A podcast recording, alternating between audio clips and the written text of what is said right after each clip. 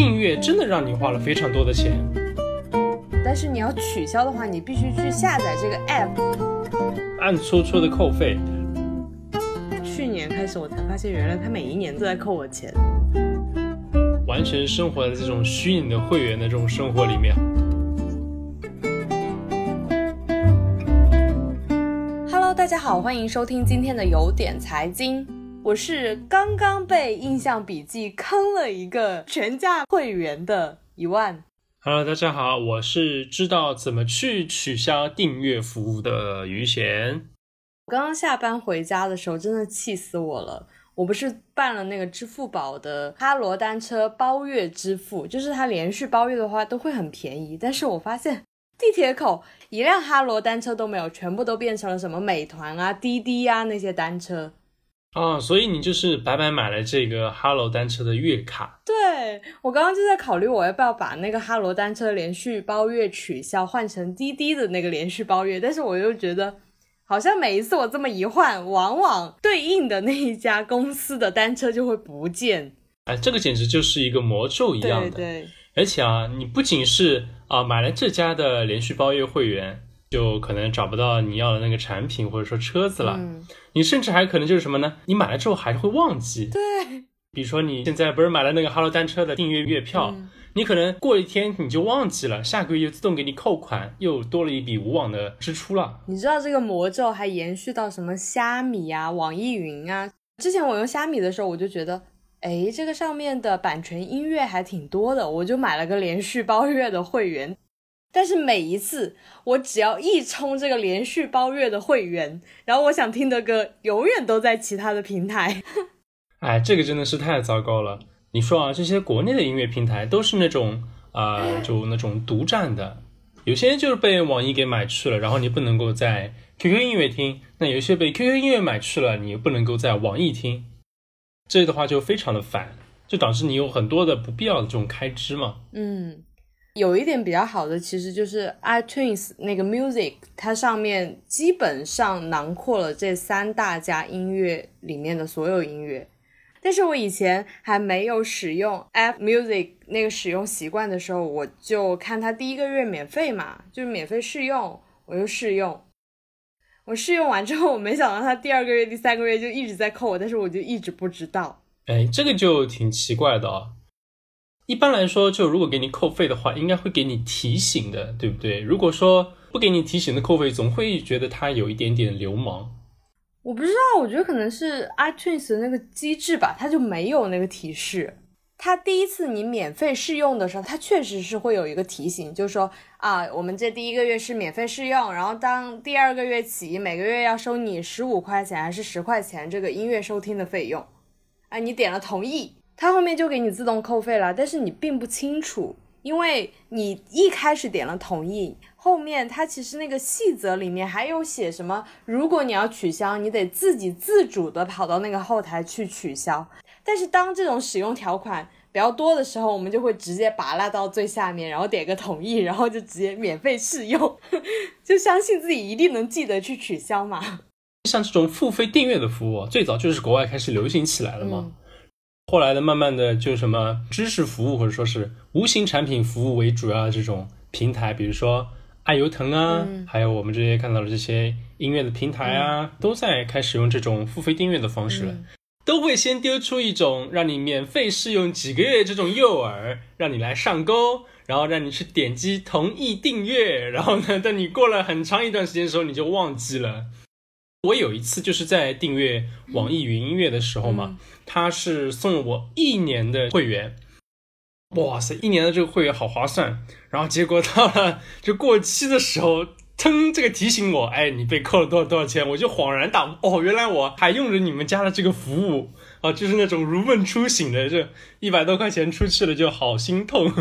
哎，你知道前两天你发给我那个印象笔记什么六幺八大促嘛？它不是很便宜吗？对。然后我真是气死了，因为在你发给我的那一天的前一个星期，我被印象笔记自动扣款了。啊，你被扣了那个全价的高级会员的年费，对不对？真的，我好怄啊！这真的是非常的心疼。它一般做活动的时候基本上是五折、六折这样子的，而你现在是全价购买，真的是太难受了。我当时心里想，为什么呢？我还不如前两天什么印象笔记和京东合作啊，和天猫合作的时候直接买个联合会员。我居然现在要跟全价买，我都不指望什么六幺八大促了。我个人在用印象笔记的时候，我特意把我会员的截止日期啊是放到了双十一之后的，因为我我自己就很清楚的知道，他每次在这个时候都会出至少是六折的这样的活动嘛，那往后延一延就刚刚好，就可以继续使用。就不需要全价的去买这种服务了，因为其实在此之前，我的微信里面没有那么多钱，我微信只有几十块钱。他扣款失败了嘛？他有发一个消息过来说，哦，你的印象笔记自动续费失败。然后我就想当然的以为我必须去同意这个付款。你想，你去哪儿付个款都要刷个脸啊，至少微信你给我莫名其妙扣款，那我就要刷脸啊。但是并没有。就是印象笔记就直接给我扣了，就是那天我不是让你转我一点钱吗？我转我一点钱，我支付宝转给你，你转给我，然后他马上就给我扣了，嗯 真的是太迅速了，真是不能够欠他一点点钱。对啊，然后我就一脸懵，说，哎，怎么这一笔扣款没有经过我的允许就直接扣掉呢？嗯，这个应该就是订阅服务它本身的一个特点嘛。我之前在听圆桌派的时候嘛，窦文涛就自己说了，他用这个苹果手机。他有一次啊，就看到有一个扣款的消息嘛，他就摸不到头脑，这为什么是被扣了的？到底是花了什么样的钱？然后他就找他公司里面比较年轻一点的小同事，就请教他说啊，这个东西到底怎么怎么弄？然后呢，那个小同事就把他的手机拿过来，从 App Store 里面一页一页点进去，找到那个取消订阅的最深的这一入口，甚至还帮他去拉出扣费的那些账单来给他看。窦文涛这一算呢，那一年的话就要扣一千五百多块钱，哇，就扣了好几年了，觉得哎呀，这个很心疼啊。忽然省了钱，是不是应该给这个小同事发一点奖金呢？不如给他一个窦文涛自己的亲笔签名吧。不过对于我们来说，我们现在其实也会买很多的一些订阅服务，就比如说被人诟病良多的什么百度云盘，你不买它的会员。你甚至还会被限制下载的速度，是吧？这是一个。还有，你看那么多的剧要看，什么腾讯啊，腾讯会员啊，爱奇艺的会员，哔哩哔哩的会员，你要听音乐，那你要去买 QQ 音乐的会员，网易云音乐的会员，虾米的会员，是不是？你这样的掰过手指掰过去，你根本就掰不完。细细的，如果说你真的去一笔一笔算的话，订阅真的让你花了非常多的钱，而且。有些可能你只是买了一次哦，当下就使用这个服务就好了嘛，只要用一次，也并没有想要继续的去续订啊什么的，就是突然间就忘记了它的存在，时间一到你又被扣款了，这个时候就让本就不富裕的家庭雪上加霜。对你说到这个，我忽然想起来，我有朋友就是他就是为了追一个电视剧充了那个芒果 TV 的会员，他追完电视剧之后他就忘了，然后这个就一直在扣他。哇，这样算下来，其实我们的隐形消费真的很多诶。因为我的工作需要，我使用云盘的几率就非常大，所以我就眼睁睁的看着百度网盘从以前的五块钱涨到十块钱，涨到十五块钱，甚至涨到二十块钱，涨到现在的二十五块，真的是支付不起了。但是因为工作需要，又不得不支付。但是现在我的工作又不那么需要了，我就忘记了。我前段时间才去把它取消的，啊，终于可以减少开支了，有没有感觉很开心呢？对啊，就是还挺开心的，忽然之间减少了一笔开支。嗯，可以晚上给自己多加一点 菜。喜茶。哎，真的是。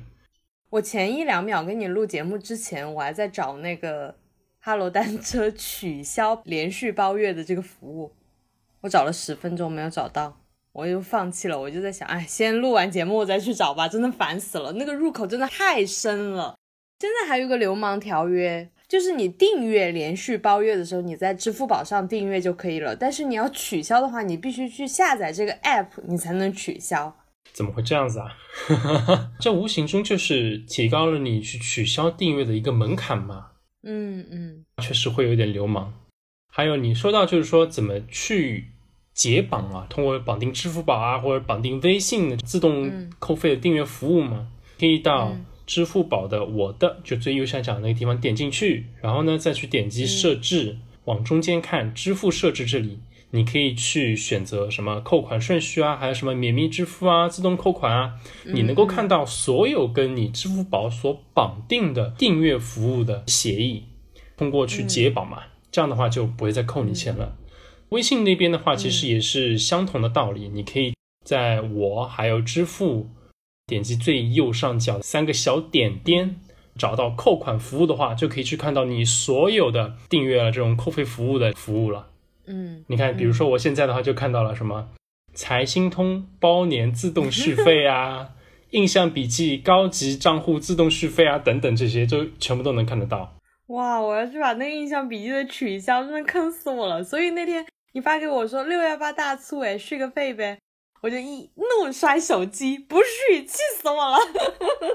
现在还有一些软件的话，它是可以帮助用户去管理这些付费订阅的服务的。比如说，我前段时间有看到的，像什么 Bobby 啊，还有效率控啊、OneBox 啊，它都可以帮你去提取出来你已经订阅的这些服务到底是什么，然后还可以帮你计算你每个月的支出是多少，让你就是能够更可视化的去看到你这笔无形的支出，对吧？为了这种服务而支付的这个费用到底有多高？嗯。还有一个就是女生很喜欢下一些拍照的软件嘛，就是各种各样的 P 图软件，可能就是十几个，你懂的。女生一般就是拍照十分钟，P 图两两小时。对我之前就是下了一个拍照的软件，我觉得还不错，然后用了一个多月，我看到它的免费一个多月 到期了，我就把它卸载了。然后去年开始我才发现，原来它每一年都在扣我钱。嗯。也是因为有人像窦文涛那个小助理一样 教了我怎么在 iTunes 上看那个订阅。你现在来教一下听友吧。iTunes 的订阅其实相对来说会比支付宝啊、微信啊来的难取消。以我现在的这个手机系统 iOS 十三点四五为例的话，点开你的 App Store，然后呢，点击最右上角的人物的头像。进去之后，你会看到前面的第二排会有“订阅”两个字。订阅点进去之后，你稍等一会儿啊，就可以看到你现在所订阅的所有的服务了。那比如说我，我现在订了什么 Apple Music 订阅，之前送了我三个月的一个免费的试用嘛，它这个现在还在用的过程中，八月十号要续费了。嗯，我觉得我还是会试的。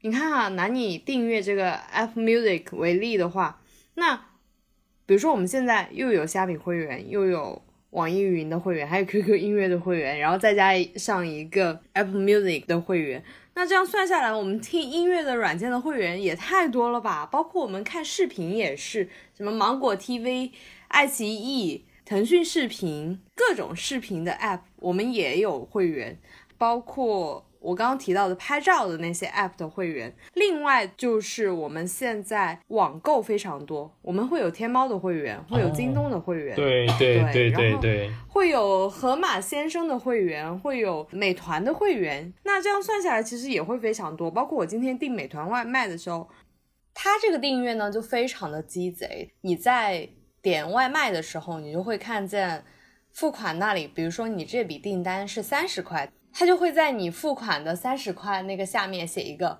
如果你有他们的会员的话，那么你这笔订单可能就是二十五块甚至二十块，你就会觉得很划算啊，你会马上订个会员。但是你就没有想到，可能下次你就会用饿了么，你就不会一直去使用美团，所以这个外卖会员也是一个非常大的隐形开销。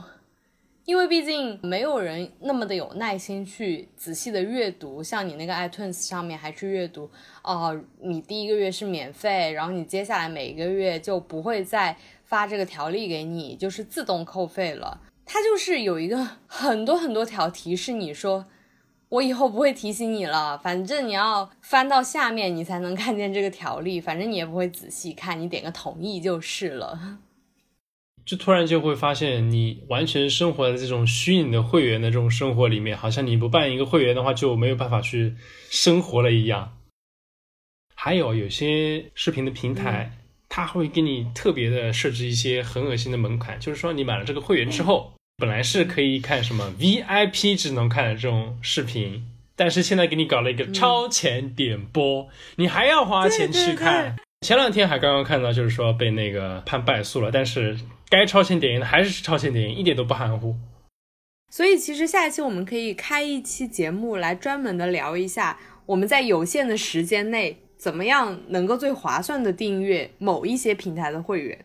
当我们使用每一个网购软件的时候，我们是不是只充一个会员好？或者是当我们听那么多音乐的时候，我们真的有那么多时间去听音乐吗？那我们是不是指定一个平台的会员的音乐就好了？就是要去减少这个会员，达到你的一个会员最优化。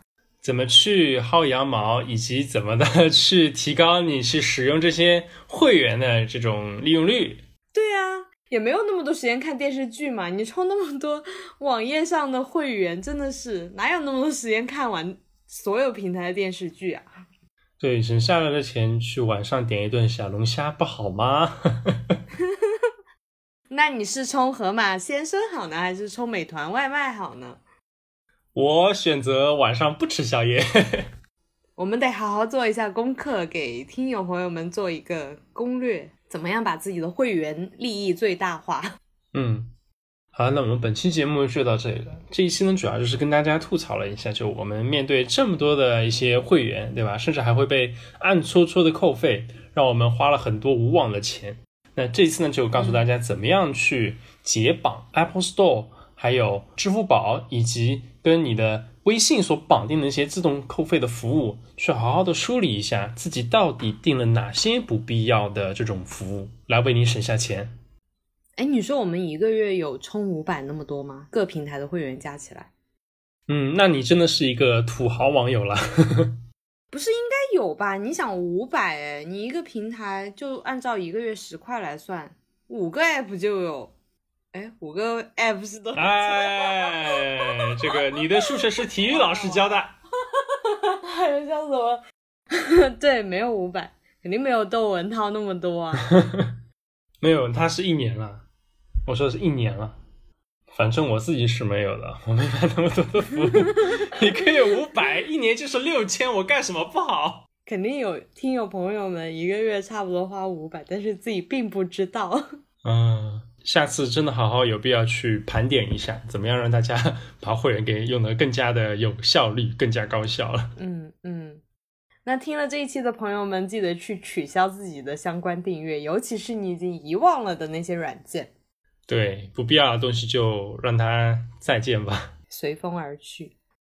那我们本期节目就到这里了。我是不知不觉订阅了很多隐形订阅的一万，我是交了一万，怎么去取笑他？不知不觉订了这么多订阅服务的 余弦。拜拜，拜拜。